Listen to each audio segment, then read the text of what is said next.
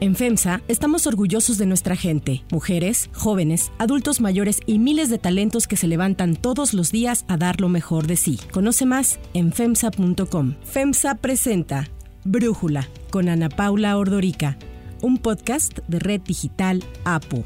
Hoy es lunes 12 de septiembre del 2022 y en Estados Unidos ya prácticamente arrancaron las campañas formalmente hacia las elecciones intermedias, las midterms, que serán el 8 de noviembre del 2022. 63 days, nine weeks exactly, until we count your votes. Tradicionalmente se considera que ya están en modo pleno de campaña, digamos, pasando el fin de semana largo de Labor Day. Y eso acaba de ocurrir. Así es que el próximo 8 de noviembre se van a renovar 435 asientos de la Cámara de Representantes y 35 asientos en el Senado. Actualmente los republicanos tienen, los demócratas tienen una mayoría en la Cámara de Representantes, tienen 222 escaños y necesitan 218 para tener la mayoría y en el Senado está 50-50. Así es que si el 8 de noviembre los republicanos voltean un escaño, pues ya se quedarían con la mayoría. Para platicar de cómo va Biden y cuáles son las expectativas hacia estas elecciones, le agradezco a Arturo Sarucán, fundador y presidente de Sarucán Associates y ex embajador de México en Estados Unidos, platicar con nosotros. Arturo, a ver, parecía que esta elección era un referéndum como suelen ser las elecciones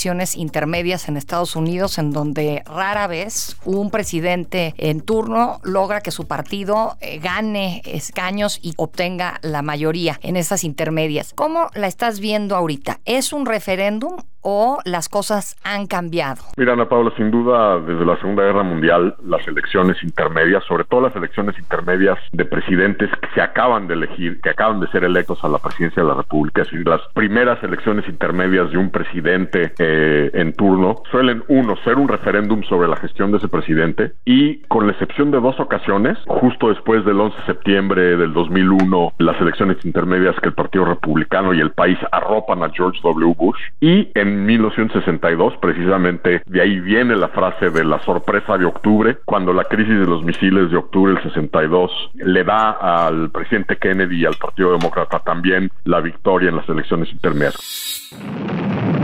On October 24, 1963, Barry Goldwater said of the nuclear bomb, merely another weapon. Merely another weapon. Vote for President Johnson. The stakes are too high for you to stay home. Con excepción de esos dos momentos, todos los presidentes que acaban de ser electos pierden en promedio 25 escaños en las elecciones intermedias que siguen a su elección a la presidencia. En esta ocasión están habiendo transformaciones muy interesantes en estas dos vertientes. Primero, si bien por la mayoría que tiene el Partido Demócrata en la Cámara de Representantes de solo 8 escaños, pues es muy factible que el Partido Republicano efectivamente gane la mayoría en la Cámara de Representantes. Pero lo que ha cambiado de mes y pico, dos meses a la fecha, es que si bien hace dos meses todos aquí en Washington lo que advertían es que se venía un tsunami republicano, es decir, que el Partido Republicano barrería al Partido Demócrata en las elecciones intermedias, hoy esas proyecciones ya se han modificado, se ha cerrado muchísimo la contienda, el Partido Republicano va a obtener la mayoría va a ganar las elecciones intermedias, pero lo que se advertía como tsunami, pues a lo mejor va a ser una tormenta tropical o una marejada. El Partido Republicano va a ganar, pero no va a ganar con esos números demoledores que se advertían hace tan solo un par de meses. Y en el Senado, donde efectivamente se preveía que iba a ser una contienda muy reñida, donde cualquiera de los dos partidos podía acabar ganando la mayoría, hoy por hoy es factible que el Partido Demócrata mantenga su control en la Cámara Alta, es decir, el resultado previsible en noviembre es los republicanos obtienen la mayoría en la Cámara de Representantes y los demócratas mantienen su mayoría en el Senado, un Congreso dividido. Lo que ha cambiado son dos factores. Primero, el impacto de la decisión de la Suprema Corte de eliminar eh, Roe versus Wade, de revertir la decisión histórica que garantizaba a las mujeres el derecho a decidir sobre su cuerpo. The Supreme Court has overturned Roe v. Wade, the 1973 decision that established a constitutional right to an abortion in the U.S. y eso ha generado una enorme movilización de votantes independientes, de votantes mujeres, evidentemente. Lo vimos en unas elecciones especiales en Kansas, en donde había un referéndum para replicar a nivel estatal lo que la Suprema Corte de Estados Unidos acababa de decidir y fue en un estado profundamente republicano, Ana Paula, como tú bien sabes, Kansas es uno de los estados que tradicionalmente vota republicano, sin el tradicionalmente, que siempre vota republicano en el colegio electoral, esta medida fue derrotada abrumadoramente. Es decir, la decisión de tumbar un fallo tan importante, tan emblemático como Roe versus Wade, lo que ha hecho es movilizar, darle motivación a los votantes demócratas a salir a votar en noviembre y eso ya se está reflejando en las proyecciones para el Senado. El segundo factor fundamental es que el presidente Biden vive en este momento su mejor momento político desde que asumió la presidencia, una serie de factores, si bien la inflación ha sido y persiste siendo alta, ha empezado a bajar, sobre todo los precios de gasolina, el presidente logró una iniciativa de estímulo económico y social fundamental en el Congreso estadounidense y sucedió Trump, es decir, Trump que no acaba de desaparecer de la escena política ni lo hará con todo este tema de los documentos que ilegalmente sustrajo de la Casa Blanca, muchos de estos documentos clasificados como secretos, documentos que incluso solo los puede ver un presidente o un integrante del gabinete, 300 y pico de documentos que fueron sustraídos por el FBI en la casa de Donald Trump en Mar-a-Lago. Shocking new details from the Washington Post about a document seized by the FBI from former President Donald Trump's Palm Beach estate. Lo que esto ha hecho es que, de alguna manera, en vez de que la elección sea un referéndum sobre Biden, la elección se está convirtiendo en un careo de alternativas. Como dijo Biden el otro día, no me comparen con el todopoderoso, compárenme con la alternativa. Y aquí el tema es que la alternativa, un partido republicano dominado por Trump, es el que se está convirtiendo un poco en el centro de debate de si eso es lo que quieren los votantes en noviembre o no. Entonces, estos factores son los que han cambiado en cosa de mes y medio, dos meses, de manera importante, las proyecciones camino a noviembre. Sí, como que usualmente hay uno o dos grandes temas que le importan al electorado, entre ellos, pues el tema económico sin duda sobresale, pero me da la impresión de que los republicanos siguen pensando en economía, piensan mucho en migración, piensan mucho en seguridad, pero los votantes demócratas están volteando a ver temas como el aborto precisamente por esta decisión de revertir Roe versus Wade, gun control, el control de armas por las matanzas trágicas pues como la que ocurrió en Uvalde, en Texas, y el tema de la democracia, ¿no? La importancia de mantener y de sostener y de apoyar la democracia, que pues siento que es lo que explica el discurso que dio Biden hace unos días en Filadelfia. The Republican Party today is dominated, driven, and intimidated by Donald Trump and the MAGA Republicans. And that is a threat to this country. Sin duda alguna, y es un discurso muy importante, valiente, un discurso que además, pues imagínate, no ha caído nada bien en el Partido Republicano porque pues, les ha cantado sus verdades. Hay algunos que han dicho, ah, es que es un discurso polarizante. Pues perdón, cuando tienes uno de los dos partidos políticos en Estados Unidos que ha eh, regurgitado las patrañas trompianas de la elección robada, que está minando la viabilidad democrática, la institucionalidad democrática del país que ha electo las primarias republicanas en muchos de los estados Ana Paula, han salido vencedores en esas primarias del Partido Republicano, individuos, candidatos, abrevan de esa patraña de la elección robada, que han buscado suprimir el voto de minorías en sus estados, que siguen regurgitando la mentira de que de alguna manera la elección le fue robada a Donald Trump. Entonces también, digamos, es un discurso muy importante que coloca en el centro del debate, pues la vulnerabilidad, sorprendente decirlo, la democrática que enfrenta este país en esta coyuntura, en este momento, cortesía de Donald Trump y un partido republicano que no es el partido republicano que conocimos durante décadas en la interacción de México con Estados Unidos, sino es un partido que ha perdido todo sentido, toda brújula moral y toda espina dorsal para enfrentarse a un hombre como Donald Trump que lo está eviscerando. Sí, en ese discurso Biden como que deja de lado lo que venía hablando desde campaña y cuando cuando gana las elecciones, hablaba mucho de unidad y condena a los republicanos a los que señala directamente MAGA Republicans de Make America Great Again y les llama hasta semifascistas. Donald Trump and the MAGA Republicans represent an extremism that threatens the very foundations of our republic. Now, I want to be very clear, very clear up front.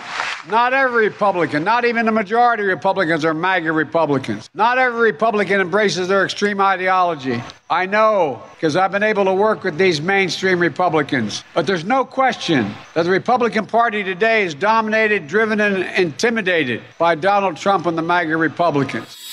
Y a Donald Trump lo menciona por nombre en su discurso, algo que él había estado evitando. ¿Crees que fue atinado, uno, llamarle así a un segmento del Partido Republicano y dos, dar este giro en su discurso de Biden? Yo creo que era indispensable, yo creo que había que con sobriedad, con claridad, poner sobre la mesa lo que es hoy por hoy una realidad, que es que uno de los dos partidos políticos en Estados Unidos es crecientemente antidemocrático y los riesgos que corre un país brutalmente polarizado con el 38% del electorado del voto duro trompiano abrevando de esta mentira de una elección robada y de candidatos que eh, han sido nominados tanto para el Senado como para la Cámara de Representantes, que han buscado impulsar leyes para suprimir el voto, para hacer rediseño distrital, para eh, minimizar el voto de minorías étnicas. Mira, hay un problema real y me parece que el presidente Biden, primero, política y electoralmente hizo lo correcto en su discurso y segundo, desde el punto de vista moral y de velar por la solidez y la resiliencia democrática de este país, también hizo lo correcto con ese discurso. Como que eh, estar tratando de hablar de una unidad inexistente, pues no estaba jalando, ¿no? Pues no, y además le estaba generando a la vez muchos cuestionamientos y muchas críticas a Ana Paula de sectores del Partido Demócrata que desde hace meses estaban diciendo el presidente tiene que encarar la realidad de lo que está ocurriendo con buena parte del Partido Republicano y tenemos que poder transmitirle al electorado estadounidense que lo que está en juego es la salud democrática de nuestro país, ¿no? Y si pues a todo esto le agregas que pues Donald Trump persiste en estar en el ojo del huracán mediático eh, hace unos meses con el tema de las investigaciones que el panel este especial en el Congreso llevó a cabo sobre el papel que jugó Trump en los actos sediciosos de enero del 2020, ahora con todo este tema bien delicado, harto delicado Ana Paula para temas de seguridad nacional, los documentos y la naturaleza de los documentos que el presidente Donald Trump tenía en su residencia, la gran pregunta ahorita es por qué los tenía allí y qué ha hecho con ellos mientras han estado allí todos estos meses. Un poco poniendo en el centro que Donald Trump no solo es una amenaza a la democracia estadounidense, es una amenaza a la seguridad nacional, a la seguridad del país y del mundo. A ver, ahí en el tema de Trump siento que como que va dando giros inesperados o esperados algunos, pero va dando giros la situación en cuanto a si está él fuerte electoral y políticamente o no. Y quiero preguntarte cómo lo ves a él, o sea, si crees que lo van a perseguir jurídicamente, te lo digo porque, pues como bien señalas, ha apoyado a algunos candidatos como este JD Vance en Ohio y el doctor Oz en Pensilvania, este Herschel Walker en Georgia, y les ha ido bien a estos candidatos, pero en la interna de los republicanos. Pero luego ya como partido parece que son candidatos más débiles, pues porque son unos inexpertos, no son políticos. Entonces, no sé qué lectura darle a si Trump se está fortaleciendo y fortaleciendo al partido, a su partido o no. ¿Cómo lo ves tú? Él en lo personal me parece que se ha debilitado, pero ciertamente su control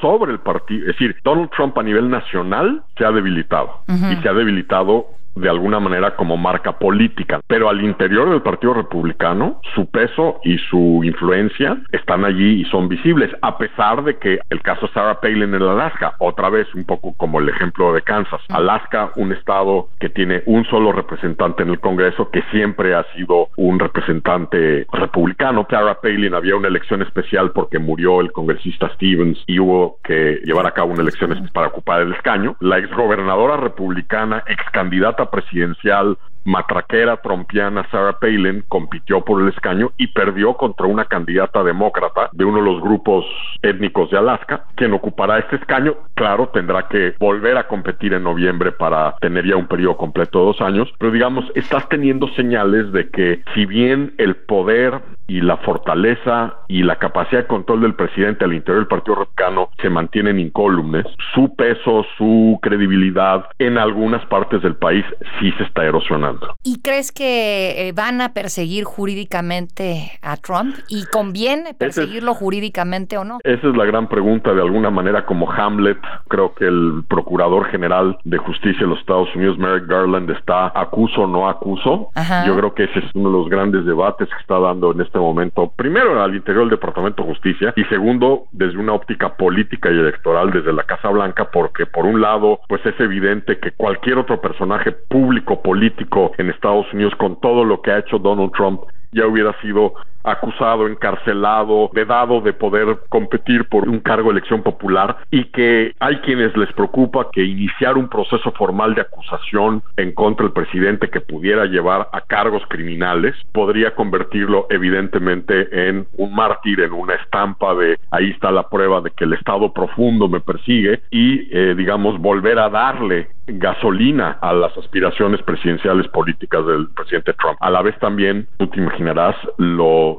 terriblemente preocupante y negativo que es para la salud de una república democrática que quienes violan constantemente la ley pues se logren salir con la suya y no haya consecuencias a esas acciones. Es decir, eso también acaba debilitando la falta de, digamos, de la, no aplicación del Estado de Derecho y de la ley también es una de las razones por las cuales las democracias se van debilitando y erosionando. Entonces, ahí está el debate. Es un debate muy, muy importante. Es un debate que se está dando en este momento en esta ciudad. Y pues veremos un poco. Yo creo que si uno de los documentos que encontraron en la casa de Trump era uno de los documentos con la clasificación de seguridad más elevada que tiene cualquier documento de inteligencia de Estados Unidos era un documento sobre las capacidades nucleares de un país. No se sabe de cuál pero pues evidentemente el club nuclear es relativamente pequeño y por lo tanto pues o era o era un documento sobre las capacidades nucleares de un aliado de Estados Unidos o era un documento sobre las capacidades nucleares de una potencia rival de Estados Unidos.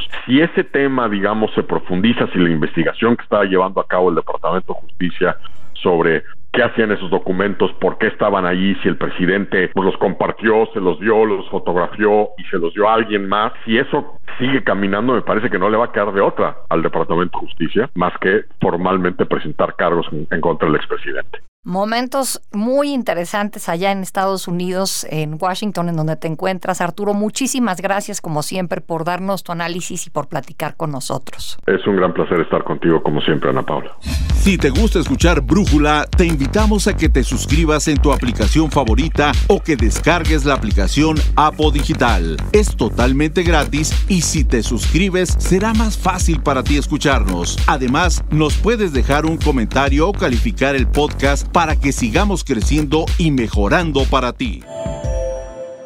Yo soy Ana Paula Ordorica. Brújula lo produce Batseba Faitelson. En la redacción, Airam Narváez. En la redacción y coordinación, Christopher Chimal. Y en la edición, Cristian Soriano. Los esperamos mañana con la información más importante del día. Oxo, Farmacias ISA, Cruz Verde, Oxo Gas, Coca-Cola FEMSA, Invera, Torrey y PTM son algunas de las muchas empresas que crean más de 245 mil empleos tan solo en México y generan valor como parte de FEMSA. FEMSA presentó Brújula con Ana Paula Ordorica, un podcast de Red Digital APO.